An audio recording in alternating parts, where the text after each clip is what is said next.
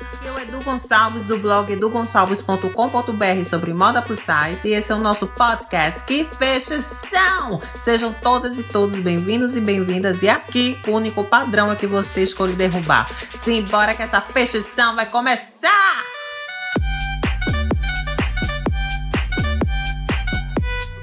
E aí, fechação! Aqui é o Edu Gonçalves e esse é o nosso podcast Que Fechação. Muito feliz de ter a todos vocês na nossa segunda temporada e para o nosso primeiro episódio convidei o Marcos de Oliveira. Ele é que é jornalista, já atuou em grandes veículos de informação do Brasil. E vamos, claro, conversar um pouquinho sobre fake news e o jornalismo no Brasil. Simbora que vai ser muita fechação. Marcos, querido, como está? Edu, meu amigo, estou bem, estou bem, na medida do possível, nesse momento que a gente está vivendo.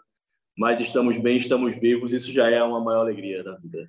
Então, meu filho, sobrevivendo, né? É verdade. Mas é verdade. tá aí, gatíssimo. Marcos, vamos te apresentar. Muito obrigado por ter aceito o convite, é uma honra. Eu, sinceramente, eu estou super errada aqui, meu filho, porque eu estou me tremendo na base, porque entrevistar um jornalista e repórter é babado, né? Mas consegue, a gente treinou, eu treinei horrores nos inteiros. Repare.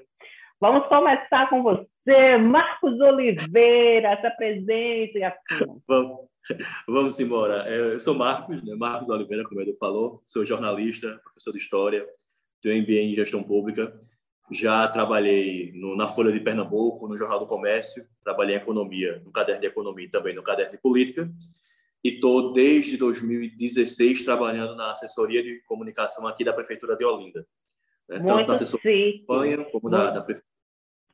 Muito maravilhoso, muito chique, muito maravilhoso. Carnaval de Olinda bombando e Marcos lá no meio do povão. E aí, como é que tá, galera? é bom. Olha só, olha só, só, as gafes, só as pérolas que eu tava vendo. Mas, enfim, faz parte, né? O povo gosta.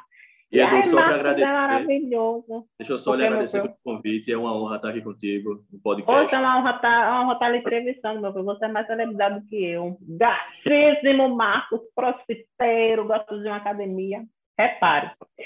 Marcos, hoje o tema é uma coisa bem a, a nossa cara, quer dizer, a sua cara fake news e o jornalismo atual no Brasil, né? Como é que está o jornalismo atual no Brasil com a sua visão, né? Você que já tem uma experiência bacana em, em veículos de comunicação é, que são bem abrangentes e importantes no nosso estado e no Brasil, porque tem muita gente outros estados que também acompanham esses veículos dos, dos quais você já atuou. É, e também essa questão desses fake news. Com esse negócio de corona, com toda essa é, mobilização com todo esse problema que a gente está tendo do coronavírus, muito tem se ouvido falar né, sobre fake news, né? Fake news ou notícias falsas. Me conta, vamos começar pelo começo, vamos dizer, né? Repare, o que é fake news? Edu, é isso que você mesmo já falou, são notícias falsas, né? que sempre não é algo novo, não é um, um um movimento, não é uma tendência recente, né? Algo que existe desde que a gente desde que a gente tem língua, né? Tem a língua portuguesa, tem a língua inglesa, desde que o homem é homem, você vai ter a, a fake news, né? Só o termo fake news que está sendo mais mais utilizado agora.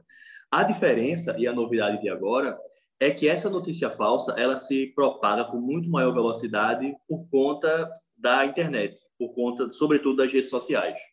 Né? Então, a partir do momento em que eu não tinha a internet, eu não tinha as redes sociais e essa fake news, ela existia, mas ela dependia de um jornal impresso, ela dependia de uma televisão, ou seja, não dependia de mim para ela ser propagada, né? De mim que eu falo, eu, eu como pessoa, como pessoa física, como cidadão. Mas hoje em dia não, né? Hoje em dia alguém, algum blog, até um, um, um veículo de comunicação é, que deveria não estar propagando fake news, ela lança uma fake news, aquilo se espalha, viraliza, e muitas reputações, é, e casos sérios mesmo, terminam acontecendo por causa disso, né? por causa dessa viralização em massa que temos hoje na, na, fake news, que aí vai atingir, como você mesmo disse, diversas áreas, né? Seja na política, em uma eleição, seja agora nesse tempo de pandemia que a gente está vivendo, né? Casos é, no Brasil passando 300 mil mortes, né? E mesmo assim você vê a disseminação constante de fake news pela sociedade. Né? Então, o, o novo não é nem a fake news, mas o novo é essa essa viralização que hoje em dia é possível por conta das redes sociais, porque cada um aqui, eu sou, posso ser um produtor de conteúdo, você é um produtor de conteúdo, todo mundo com seu smartphone consegue produzir conteúdo e também espalhar conteúdo. E esse espalhar conteúdo termina espalhando também muita fake news. Eu sei como é isso. Ou seja, a partir do momento que as coisas vão evoluindo, que os veículos vão aumentando, que a capacidade de, como que eu posso dizer, de comunicação das pessoas vão acompanhando esse, essa, né, essa, como que eu posso dizer, essa expansão, as coisas podem tender ao lado positivo e negativo. O lado negativo é a criação da fake news. Aí, como é que funciona o esquema de fake news? Edu, hoje em dia o que a gente tem muito no Brasil, isso, isso é até é, operacionalizado de uma forma muito profissional em, em, em, muitos setores, na política tem muito disso, que são é, pessoas né, que são financiadas, e aí precisa ter investigação para entrar nisso, para criar essas notícias falsas. Né? E aí você publica isso, porque a fake news é bom a gente entender que cientificamente, é, é, estudos científicos eles comprovam isso. Geralmente a fake news ela se espalha por dois motivos, tá? Pelo viés de confirmação. E esse viés de confirmação, Edu, é porque geralmente isso é, é correto. Você é, compartilha aquilo que você acredita. Né? Então, se eu recebo uma informação, mesmo que eu desconfie que aquela informação ela é falsa, mas eu eu acredito naquilo, eu acho que aquilo dali é o correto para a sociedade, é o correto para o mundo. Mesmo eu, eu sabendo que aquilo dali pode ser informação falsa, eu tenho uma tendência a compartilhar, porque aquilo dali confirma o meu pensamento. Né? Então, a gente também precisa ter essa consciência de que, bicho, vamos, vamos entender aí o veículo de comunicação que está passando aquilo para a gente. Né? Bom sempre a gente estar tá checando. E outro viés que tem muito forte no, no esquema da fake news é e que favorece a você compartilhar é porque você recebe ela de pessoas conhecidas. Você, a partir do momento que você está lá no seu, no seu WhatsApp e chega numa lista de transmissão, mas chega de alguém que você conhece, né? Você tem as duas coisas. Primeiro, a informação, mesmo que ela seja falsa e você acha que ela é falsa, mas ela confirma uma opinião prévia que você já tem sobre, sobre um determinado assunto, você a tendência é que você compartilhe. E quando você recebe ela de uma pessoa que você conhece, você termina. Minha mãe mesmo, minha mãe, ela, ela, ela, ela compartilha muita coisa e algumas coisas também não tem muito sentido. E ela termina compartilhando porque ela recebe no grupo da família. Aí no grupo da família ela tá lá, eita, vou passar para Felipe. O nome é Marcos Felipe. Aí ela vai, Felipe, toma isso daqui. Aí eu pego lá, minha mãe, não é bem assim não, não faço não, não fico compartilhando não, não me mata. Mas ela compartilha. Né? Então, assim, ela recebe no grupo da família, ela compartilha. Muitas vezes a gente não clica nem no link para ler o conteúdo, a gente só pega a matéria, o, o título da, da matéria, a manchete, e já compartilha isso daí. E é importante que a gente, de fato, é, procure saber é, a origem. Né? Tem veículos, veículos de comunicação sérios, né? E a gente está falando aqui, vamos lá, vamos falar dos maiores, né? Vamos falar Globo, Record, Estado de São Paulo, Jornal do Comércio. Né? São veículos e tantos outros, mas são veículos que eles têm é, uma reputação a zelar, porque eles trabalham com uma credibilidade. Né? Se eles têm essa credibilidade abalada, é o modelo de negócio deles, né? é a receita deles que fica sendo abalada. Então, esses veículos, eles você pode ter produção de fake news? Pode. Mas é muito mais difícil, porque uma produção de fake news abala justamente essa credibilidade desses veículos. Então, é bom a gente buscar né, uma fonte, checar com outra fonte. Ah, não, chegou aqui uma informação de que, sei lá, o Bolsa Família vai acabar, por exemplo. Vamos espalhar agora, não, né? Vamos checar, vamos ver em quais outros veículos deram. Eu mesmo faço isso. Eu, a gente trabalha na, eu trabalho com assessoria de comunicação desde 2016. E a gente, todo dia de manhã, a gente recebe é, informações do que está acontecendo na cidade, do que ah, está passando isso, aquilo, outro. E a gente sempre tem que checar, a gente sempre tem que confirmar se aquilo dali de fato é verdade ou não, se aquilo de fato está acontecendo ou não. E é bom a gente checar, antes de compartilhar, a gente prestar atenção, porque a informação é poder. Né? E uma informação incorreta, ela pode ser que ela não gere nenhum malefício na sociedade para uma pessoa, mas pode ser sim que ela venha a causar questão de suicídio, possa né? trazer, trazer transtornos para a vida de outra pessoa, sobretudo nesse momento de pandemia. Arrasou. É basicamente assim, né? Porque a notícia, ela é o anda, é, como eu posso dizer, a, é algo que retrata alguma coisa. Então, uhum. assim, quem não tem o, o, o conhecimento sobre determinado assunto que está sendo transmitido, pode sim né, acalhar e acreditar, e é sempre interessante a gente pesquisar. Eu, eu, eu, particularmente, quando eu vejo alguma coisa, eu vou ver se mais outros veículos que possuem credibilidade, eles postaram a mesma coisa, algo parecido, né? Porque eu gosto bastante de estar a par do assunto, mas tendo a certeza que aquilo é verídico. Até para não disseminar uma situação né, informação que mais na frente possa causar problemas para outras pessoas, né? O que é que pode motivar uma fake news? Geralmente. É... A pergunta, né, menino? Não, ah, mas é boa. É porque geralmente isso daí é o seguinte: você vai ter vários, vários fatores e depende do momento. Né? Mas ideologia política hoje no Brasil motiva muita fake news. Esse momento de pandemia que a gente está vivendo é, é porque é de uma, de uma tem tanta coisa que é de uma canalice tão grande em relação a isso que é até para você pensar o que é que motiva porque muita coisa né, motiva. Por exemplo né, nessa questão de né, que a gente está vivendo hoje na, na pandemia você tem muita muita fake news né? Muita fake news contra as vacinas né falando especificamente aqui aqui em relação ao Brasil. Porque enquanto que o mundo todo, você vê uma campanha global, um esforço global para que a população ela seja vacinada, você tem uma parcela aqui no Brasil e uma parcela expressiva da população, isso termina também se revertendo em muita fake news, brigando justamente pelo oposto, para que as pessoas elas não se vacinem, né? quando cientificamente comprovado de que a vacina é o único caminho para que a gente saia dessa crise que a gente está vivendo, dessa crise de saúde, dessa crise econômica, ou seja, se você está preocupado com a saúde, você tem que se vacinar. Se você está preocupado com a economia, você também tem que promover a vacinação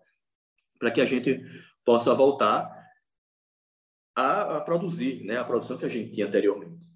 Então, você tem hoje em dia ainda muita fake news, a gente a gente percebe isso no poder público, a gente percebe isso e a gente tem sempre tem que estar tá alertando, né, mostrando às pessoas, olha, é, a partir hoje aqui em Olinda, a gente está vacinando a partir de 63 anos, deve baixar nos próximos, nos próximos dias, né? E a gente tem, sempre tem que estar tá rebatendo isso. Um papel de a forma de rebater uma fake news é informando, né? É, é com mais informação, sendo, trazendo a informação correta, tendo cuidado sempre do seguinte: é, a gente procura sempre rebater uma fake news quando, lógico, a gente percebe a fake news quando essa fake news ela está muito, ela já está, é, ela está viralizada, né? Ela está tendo, a gente percebe que ela está tendo impacto junto à sociedade, porque muitas vezes é muita fake news, é muita coisa que aparece nesse momento de pandemia, é muita coisa.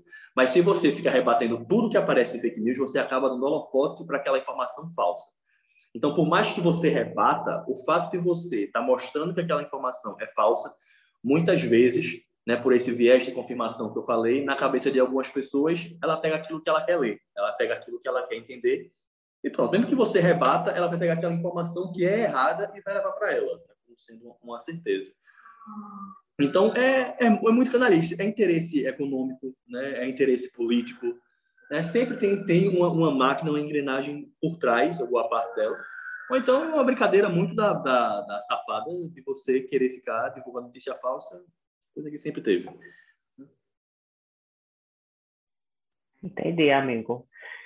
É, realmente é algo assim muito complicado, né?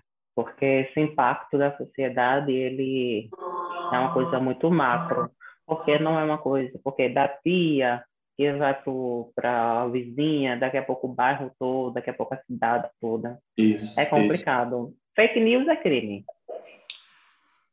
No Brasil, a gente está tipificando. É, saiu uma lei, foi aprovada uma lei no Senado Federal, em junho do ano passado. Presidente era Davi Alcolumbre ainda. Essa lei ela foi aprovada no Senado. A gente vive no, no, no, regime, né? Que você tem o Senado, tem a Câmara. Então, a lei, quando ela vai para o Senado, ela precisa passar pela Câmara para depois ir para a sanção presidencial. Então, ela foi aprovada no Senado e agora está rodando em comissões pela Câmara tipificando a questão do, da fake news. Né? Embora você tenha outras, outras leis, a própria lei de imprensa, que é de 1967, se eu não me engano, é, o próprio marco da, da internet, que você já pode se apropriar né, dessas, dessas leis para enquadrar alguém pela questão de fake news e até a própria questão de injúria, de difamação. Né, você pode fazer esse caminho para tipificar a questão, para é, enquadrar alguém pela prática de fake news. Agora, no Brasil, a gente está seguindo o caminho de outros países, né? como na, na Alemanha, você já tem isso tipificado em lei, é, na, no Reino Unido você também tem, nos Estados Unidos, como você tem uma federação, cada estado tem muita liberdade nos Estados Unidos para para atuar. Na Califórnia, por exemplo, você já tem isso tipificado, né? que é justamente você é, ter meios de encontrar quem produziu aquela notícia falsa e também de você exigir, que é uma briga grande, que é, determinados veículos retirem aquela informação do ar. Né? Então você vai ter isso é isso é briga constante na Europa, nos Estados Unidos, sobretudo, contra o Google, contra o Facebook, né? porque você para que essas empresas elas retirem essa informação do ar. Na Alemanha você já tem isso e você já consegue isso com a maior facilidade pela legislação alemã, está mais adiantada do que a nossa. Então, o Facebook recentemente foi multado, acho que um, um milhão de, de, de, dólares, se não me engano, foi isso, que é pouco diante da, da receita global do Facebook, mas você já tem esse tipo de coisa acontecendo. E no Brasil, essa lei, essa legislação, ela está na Câmara, sendo aprovada na Câmara, ela vai para a sanção presidencial. Vamos ver se o nosso presidente vai, vai sancionar porque no, é, no Brasil é, isso também é politizado bastante. Né? A vitória, a aprovação desse projeto no Senado, ele foi tido na época, isso foi em junho passado, ele foi tido na época como uma derrota para o governo, né? para o governo Bolsonaro. Então, saiu do Senado, está na Câmara. Hoje em dia, as pessoas elas podem ser processadas no Brasil, sim, pela prática de, de, de injúria, de difamação, mas uma legislação específica contra fake news ainda está rolando no Congresso. Entender. É, realmente é algo que tem que ser, hum, qual que eu posso dizer? É algo é, nocivo, né? Hum, que tem, assim, que faz mal. Não é algo que, é, sabe, assim, por mais que às vezes as pessoas pensem que, ah, porque eu falei alguma coisa que não devia, ah, alguma coisa que eu não tinha noção, uma coisa inocente, mas é algo que propaga sim pode propagar, na verdade, uma reação muito macro. E isso pode causar sérios problemas, como a gente sempre vem falando desde o começo daqui da entrevista. Isso. Qual é a relação do avanço tecnológico com a fake news? Porque a gente está falando muito de tecnologia ultimamente, a gente está falando muito dessa questão desse avanço tecnológico que um dia é um, é um telefone, no outro dia já tem outro, no outro dia já tem outro. O que que essa tecnologia toda, esse avanço tecnológico, ela te, é, pode estar atrelada né, a essa questão da fake news. Total, total. Foi aquilo que a gente começou até no começo. A fake news é o, não é algo novo. É, o que é novo é essa disseminação é, exponencial que a gente tem dessas informações. Né? Pela fake news, ela ativar esse, esse viés de confirmação que a gente conversou aqui, ou seja, eu recebo aquilo que eu concordo, se espalha como pólvora. Né? Como, é, é rápido e é justamente por isso, por essa tecnologia. Hoje em dia, todo mundo no Brasil, e a gente já está aqui, sei lá, em quarto, no quinto smartphone, desde de, de, da invenção de Steve Jobs lá em 2007 com um iPhone, passou muito, passou, eu já tenho aqui 2007, sou com, mas já tenho aqui 14 anos, né, de, de smartphone popularizado no mundo. Todo mundo é capaz de ou produzir informação ou de compartilhar uma informação. Então, mesmo que é, aquilo seja falso, você compartilha. Então, acho que a, a, a tecnologia, o avanço tecnológico que a gente está vivendo, esse, esse boom exponencial tecnológico que nós vivemos como nunca antes é, na história da humanidade, a gente evoluiu tanto em tecnologia como agora, ele se dá muito é, em relação a fake news, muito em relação a isso, ao compartilhamento desenfreado de, dessas informações falsas. Né? A produção também, mas a gente também tem que pensar que hoje em dia produzir conteúdo está muito mais fácil, né? Qualquer pessoa hoje consegue produzir um conteúdo e colocar no ar, mas também esse compartilhamento, qualquer pessoa também consegue fazer muito mais fácil ainda, porque é só você colocar ali, compartilhar e disseminar para milhares de pessoas, milhões de pessoas, como a gente também teve caso na eleição dessa, desse, desse compartilhamento em massa de informações. Eu sei bem. É, é algo assim, né? Porque é uma via de mão dupla a tecnologia pode ajudar e a tecnologia pode atrapalhar, mas eu acredito que não seja a tecnologia em si, então, é o meio de como ela é usada. E Isso. como é que a tecnologia pode ajudar no combate às fake news? Da mesma forma que você tem é, condição né, de rapidamente hoje receber uma informação, você também tem condição de rapidamente checar se aquela informação é correta ou não. Tá? Então, se eu recebo um aviso é, de que no Brasil, no, em Pernambuco, na região metropolitana, vai chover de moderado a forte durante, sei lá, os próximos três dias, eu consigo rapidamente ver quais são os veículos que estão dando aquilo, né? Se é a Folha de Pernambuco, se é o Diário de Pernambuco, se é o Jornal do Comércio, quem mais está dando aquilo, né? Ao invés de ficar, ah não, isso daqui é isso mesmo e pronto, vou, vou compartilhar. Então a gente, acho que a, a, nesse combate à fake news, a gente tem muito isso, né, de checar a informação. É, o uso da tecnologia, ele também hoje ele é empregado para identificar.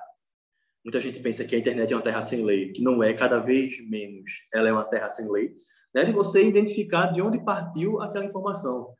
Né? E aí empresas como, como o Facebook, elas estão isso ao redor do mundo, ao redor do globo, elas estão sendo cada vez mais responsabilizadas né, e obrigadas a identificar e a se responsabilizar pelo conteúdo que elas têm na plataforma.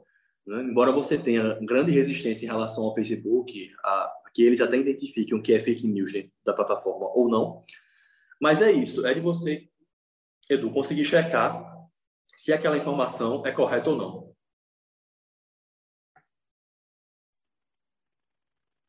Entendi, amigo. É... Como a sociedade ela pode estar auxiliando contra fake news? Acho que é isso que é a gente falou, prestando muita atenção na fonte, muita atenção na fonte e checando as informações. Tá? É, a gente está falando aqui de, de, de, grandes veículos, mas até as informações dos grandes veículos é bom você, você checar. Né? Existe um bom jornalismo, como em qualquer área, né? como você mesmo disse. É, o problema não é a tecnologia, mas é o uso que a gente faz dela. É, o problema não é uma, sei lá, uma bicicleta, mas se eu pegar uma minha bicicleta e sair por aí batendo gente na rua, é o uso que eu estou fazendo dela. Né? Então não é, não é o meio, mas o uso que eu estou fazendo.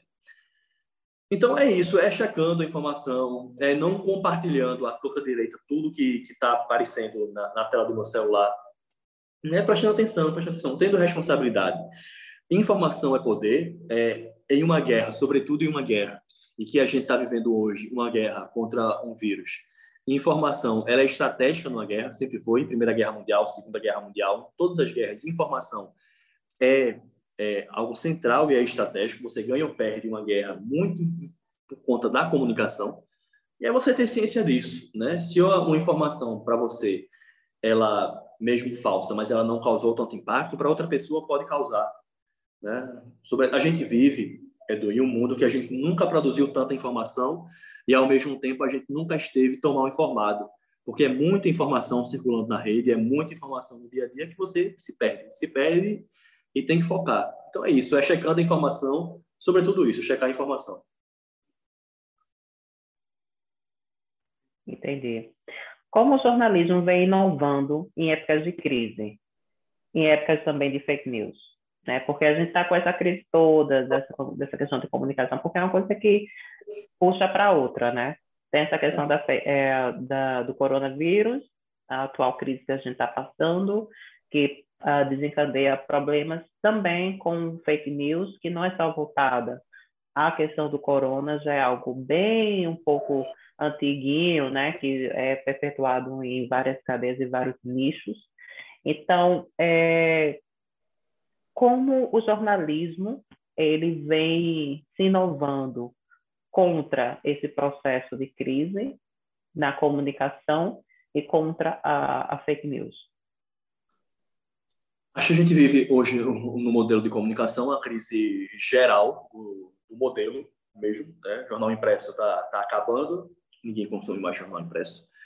O próprio Jornal do Comércio anunciou, acho que há 15 dias, é, que e é o jornal, o maior jornal em circulação aqui de Pernambuco, era, né? Que ia deixar de circular a versão impressa, né? um modelo econômico. Eu estava lá em 2016, 2016 já tinha um prejuízo de 14 milhões, pelo que eles falavam. Então, é uma, uma, uma, uma crise constante. Essa problemática do, da fake news e essa descentralização da produção da comunicação também é outro agravante. Porque se você pegar, Edu, há 10 anos, quem produzia informação era aqui em Pernambuco, tá? Jornal do Comércio, Folha de Pernambuco, Diário de Pernambuco, as TVs, né? Globo, Tribuna. Né? Você contava na mão, nas duas mãos, né? Quem produzia informação. Hoje em dia, não. Hoje em dia, qualquer pessoa com seu smartphone, ela é, é uma produtora de conteúdo. Então, isso também impacta no modelo de negócio dessas, dessas emissoras, desses veículos de comunicação. Um ponto que é muito visto é deles, que eles mesmos produzem, são é, mecanismos de checagem. Né? Então, tem a agência Loba, por exemplo, que é da revista Piauí, lá de São Paulo. Então, eles pegam uma informação né, que está circulando na rede como algo verdadeiro, mas que é falso, e aí eles apresentam, ó, oh, isso daqui é falso por isso, isso, isso, isso, isso. Nos Estados Unidos, isso é mais antigo, é, essa checada de informação, ela é praticamente em tempo real, por exemplo, com o discurso presidencial. Né? Então, o presidente ele está lá discursando, fizeram isso muito com Trump, sobretudo porque Trump gostava de, uma, de umas informações aleatórias e tinha muito impacto, com, é, muito atrito com a mídia. Né? Então, é isso. É você, como aquilo a gente falou, que a gente também faz na prefeitura, que é você estar tá apresentando a versão correta, a versão verdadeira. Né? Está acontecendo, fake news está dizendo isso, você apresenta, olha, não é bem isso não. É isso, isso, isso, isso aqui. E é isso, é, um, é uma guerra de informação. Né? A fake news vem de um lado e o caminho que a mídia tem de bater nisso daí, né, de encontro a isso daí, é apresentando a informação correta. Entendi. No caso, assim, é, a sociedade em si, ela tem que saber também dosar aquilo que recebe. Né? Isso. Não é, tu, é saber é, absorver aquela informação e saber como é que também anda a, a estrutura social, como é que anda também a, tudo em volta né, da, da dela, para ela ter medo de fazer essa comparação do que ela está recebendo e do que ela está vivendo. Porque, Isso. às vezes, uma notícia é passada, né, mas é, de uma maneira superficial, ou então com um foco naquele tema. Mas dentro daquele tema se envolve outras, outras temáticas em que as pessoas também devem estar antenadas. É, qual a importância do jornalismo para as pessoas? O que, que o jornalismo ele vem adicionando na vida da população?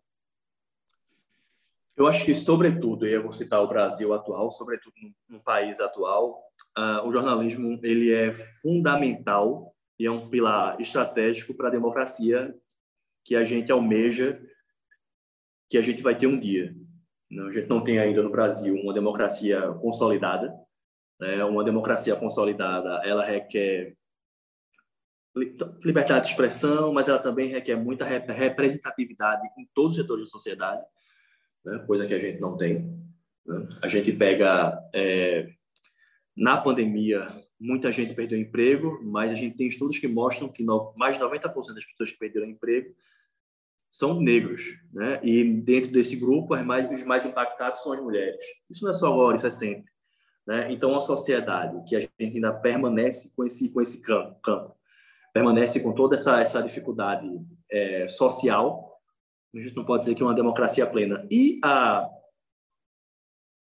o jornalismo, né? O exercício livre do jornalismo é uma voz uma voz da sociedade, né? Então, é uma forma que a sociedade tem de se expressar, de levar é, as suas angústias, né, a quem pode de fato resolver aquilo. Então acho que o, o jornalismo ele tem uma, uma função basilar da democracia. Né? Sem um jornalismo forte, sem uma mídia, a gente não tem. Né? O, o, jornalismo ele costuma e todo o governo é assim. Foi assim com Fernando Henrique, foi assim com, com Lula, foi assim com Dilma, está sendo assim com Bolsonaro de uma forma mais estridente agora pelo perfil do presidente de incomodar quem está no poder.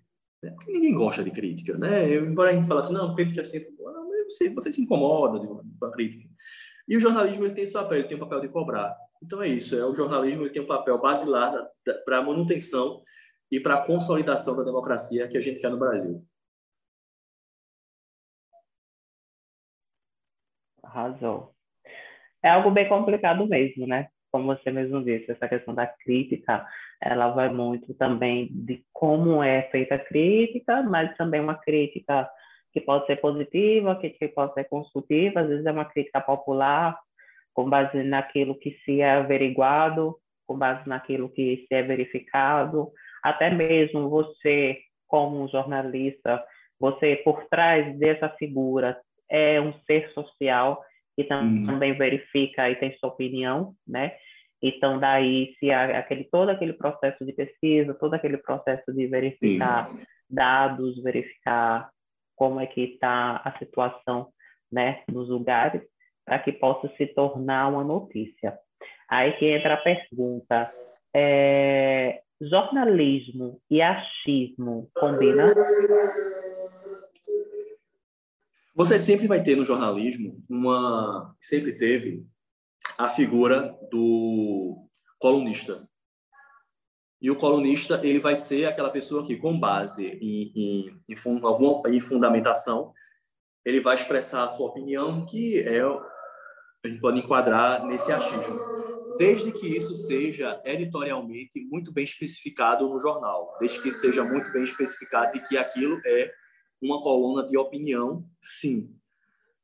Não sendo isso, não, o jornalista ele tem que buscar. É, aqui no Brasil tem muito esse modelo e nos países não, nos Estados Unidos nem tanto.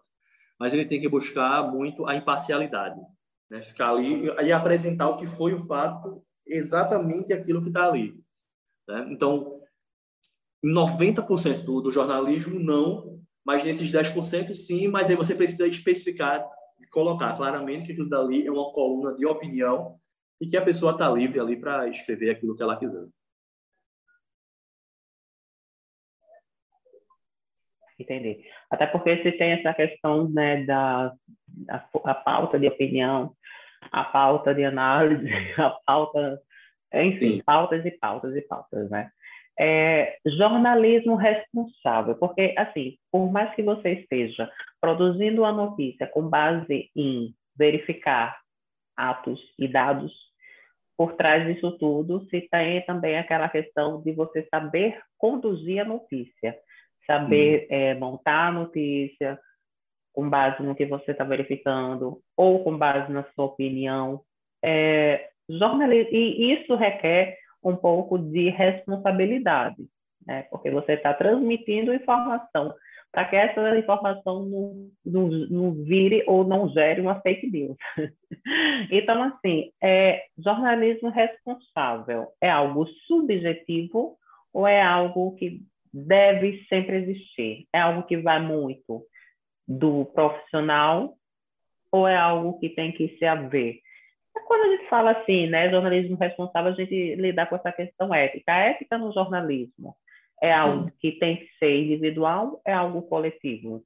Coloquei agora no. É o seguinte, eu acho que a ética é, ela tem que estar presente em tudo, né? Da, em qualquer área, em qualquer qualquer profissão. No jornalismo também, né? Também, sobretudo, na, nessa questão, no, no tema jornalista, jornalística, porque você se formou e você tem uma responsabilidade sobre aquilo que você está escrevendo, sobre aquilo que você está divulgando. Então, você sim, você como jornalista, você tem que ter, até porque é uma profissão tão atacada que se você não se der o respeito não respeitar a sua profissão, quem vai respeitar?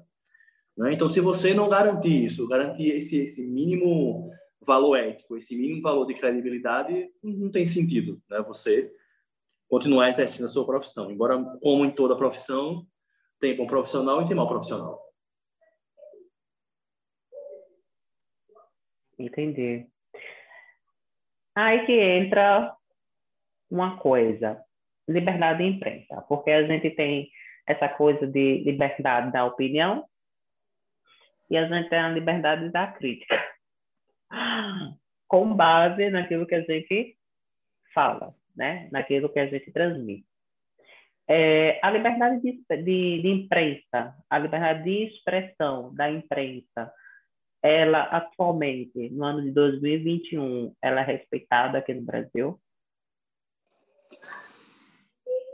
Ela é muito atacada, mas ainda assim nós temos uma, uma, uma liberdade de imprensa, nós temos uma liberdade de opinião, lembrando que liberdade de opinião também não é um direito absoluto, não é porque eu tenho uma liberdade de opinião que eu posso sair te atacando, falando o que eu quiser de tu e dane-se, não mas você tem uma liberdade de imprensa que sim, ela é atacada, né? Você tem esse teste cada vez é, mais assintoso no Brasil, mas sim, você tem uma liberdade, uma liberdade sim de, de, é, de imprensa que existe, que tá, que trabalha, que fiscaliza, né? Fiscaliza o governo municipal, fiscaliza o governo estadual, fiscaliza o governo federal, e existe, existe, existe e a gente tem, embora é, perseguidos, você tem sim uma liberdade de imprensa no Brasil. Entender. É, qual a situação? Aí vem a questão do tema, né, da nossa entrevista. Qual a situação atual do jornalismo no Brasil? É desafiador. É desafiador porque como em todas as áreas, e a gente vê isso muito na, na, nesse momento de pandemia, a tecnologia ela, ela veio para disruptar, né, para quebrar vários modelos que já existiam. Né? Eu estava conversando com o rapaz que corta meu cabelo e ele estava falando, Marcos, é, a tecnologia impactou também muito no mercado. Eu, Por que, Luciano? Não, porque as pessoas hoje em dia, as mulheres sobretudo, elas veem no YouTube como faz determinado procedimento, elas compram pela internet o produto, o produto chega na casa delas, pelo YouTube elas aplicam, pronto. Às vezes não fica logo aquele efeito maravilhoso, mas pronto, elas fazem em casa. Então, assim, em todos os setores da sociedade, a tecnologia ela veio para mudar vários modelos de negócio. E não, comunicação não é diferente. Né? A gente está vendo o fim do jornal impresso, é, o próprio rádio, ele buscando se reinventar muito, inclusive com a disseminação cada vez mais forte de podcast. Televisão. Hoje em dia as pessoas elas é, cada vez menos elas é, programam a sua vida de acordo com o horário da TV, com o horário da novela das nove, por exemplo, que antigamente era o comum. Né? Não, vou fazer isso. Não, hoje em dia você não quer mais é, estar disponível para o tempo da TV. Você quer ter aquele conteúdo na hora que você puder ter, né, um demand. Então você, no seu celular, você quer ver lá a novela. Se você quiser parar para continuar assistindo à noite, você para. Se você e é isso. Então é desafiador no globo todo e no Brasil também. Em Pernambuco também, em Pernambuco mais ainda, a gente tem que lembrar que a gente tem Brasil, aí tem São Paulo, que é outro país, e você tem o resto do país, e dentro desse resto do país você vai ter o, o Nordeste, que também tem outras outros limitantes e outros desafios. Mas eu vejo como, como desafiador, desafiador, é, como essa liberdade de imprensa e o modelo de negócio mesmo, que está sendo colocado em xeque né, nesse advento aí da tecnologia, que é muito bem-vindo. Interessante, né? É... o que, que a sociedade ainda não entende em relação ao jornalismo? Porque a gente fala sempre dessa questão de liberdade de imprensa, a gente fala sobre essa questão de formatar é, notícia, o papel do jornalista no Brasil, mas o que tem por trás de tudo isso, de um, de um, de um jornalista, que às vezes as pessoas não entendem. Acho que o que o trabalho jornalístico sério, ele vem é, com base em muita pesquisa, né, em estudo, até você chegar àquela informação. E outra coisa, que o jornalista, ele é uma pessoa. Embora você esteja escrevendo para um veículo, você esteja, é, sua cara esteja na televisão para o veículo, é, a gente vê é, muitas vezes agressão no meio da rua mesmo. Né? Pode ser até uma agressão física, mas uma agressão verbal contra o jornalista que está fazendo o seu trabalho. Né? Então, o cara está ali fazendo o trabalho dele, honesto, né? É, divulgando a informação, prestando serviço à sociedade. E muitas vezes uma parcela da sociedade ataca o jornalista porque não concorda com a linha editorial da TV tal, no jornal tal, e aí ele personifica aquilo um jornalista que muitas vezes, e é o mais comum que aconteça, o, jornal, o próprio jornalista ele não concorda com a linha editorial da empresa, como pessoa, pessoalmente. Né? Mas é é o trabalho dele, ele tem que estar ali e ele tem que fazer da melhor forma possível o trabalho dele, que é de passar a informação correta, com imparcialidade, e fazendo essa prestação de serviço à sociedade. É porque, assim, né, muita gente às vezes não entende também em relação a, ao jornalista. Por trás daquela informação, não, como você bem disse, não se pode haver, pelo menos da maneira ética e comum e correta de, né, de, hum. formatar uma, uma notícia. Não se pode haver o achismo. Então, você tem aquele processo de pesquisa, você tem aquele processo de campos, tem aquele processo de imersão, né?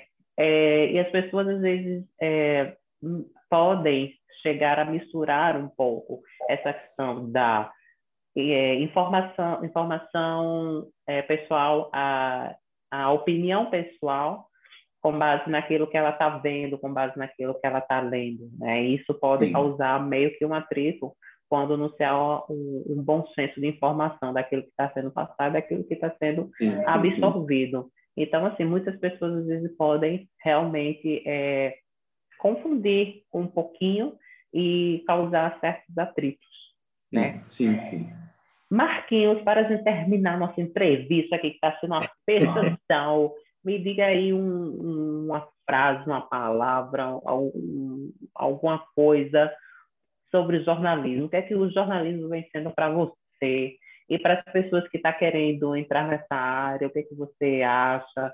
Fala aí, dê uma, dê uma mensagem de, de, de paz olha, se quer entrar na área, entre. Se for sua paixão, entre. É desafiador e ao mesmo tempo é apaixonante. Mas estude, estude muito, estude muito, estude muito. Né? Não ache que um curso de jornalismo, um diploma, ele vai te garantir alguma coisa que não garante. Né? Hoje em dia, a gente vai buscar aqui o conceito Bauman de mundo líquido. O mundo está em constante evolução, uma evolução exponencial. O que é hoje, amanhã pode não ser mais. E você sempre tem que estar atualizado, porque o que hoje é o correto, amanhã pode ser que não seja. Né? As coisas estão em constante mudança, não só para o futuro, né? mas a gente vive num país em que até o passado é incerto. Então, até o passado, a gente vê que está se transformando. Uma pessoa que estava inelegível ontem, hoje em dia não está mais e pode ser presidente, e, e é isso. Né? Então, é isso, é estudar muito. Se você ama comunicação, quer fazer comunicação, vem-te embora para o barco, para esse desafio louco que a gente vive na vida. Arrasou. Muito obrigado, Marquinhos, por sua entrevista. Você é maravilhoso. Eu agradeço. Você que é. Eu sou seu fã, eu sou seu fã. Muito obrigado. Eu sou seu fã, mais que você. Repare, tem rede social que você queira deixar. Ah, por favor, me sigam. Eu, eu tenho todas as redes sociais, mas eu só uso o Instagram.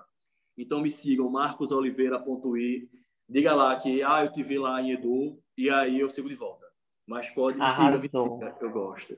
Muito E Edu, só para dizer uma coisa, eu participei já de várias lives, sobretudo nessa pandemia, mas a, a melhor pauta que eu recebi organizada foi a tua. Então, parabéns pelo trabalho. Foi, foi bom, foi bom. Gostasse. Gostaria de agradecer a minha equipe, que também me ajudou. Mas é isso, é, é tudo feito com carinho, né? E eu só tenho que agradecer a todo mundo Agradeço. que vem acompanhando e a você, né, por ter aceitado essa, essa entrevista, que você é uma vida muito tripulada. A vida de jornalista não é fácil. Verdade. Acorda no, tão cedo e às vezes o dia acaba rápido, mas é você já fez tanta coisa, né? E você, nesse meio tempo, você conseguiu essa entrevista para a gente. Muito thank Bom, you. Thank you very much. Eu que agradeço. Obrigado, Edu. Cheiro. Valeu, tchau, tchau. E aí, fechação, o que é que você achou desse episódio? Eu amei! Muito obrigada ao Marcos por essa participação incrível. E não se esqueçam de me seguir no Instagram, eu sou Edu Gonçalves, que você poderá também acompanhar essa entrevista por vídeo no IGTV. E também de me seguir no Twitter, Edu Gonçalves. E claro, deem uma passadinha lá no meu blog, edugonçalves.com.br. Beijo e até semana que vem com um novo episódio.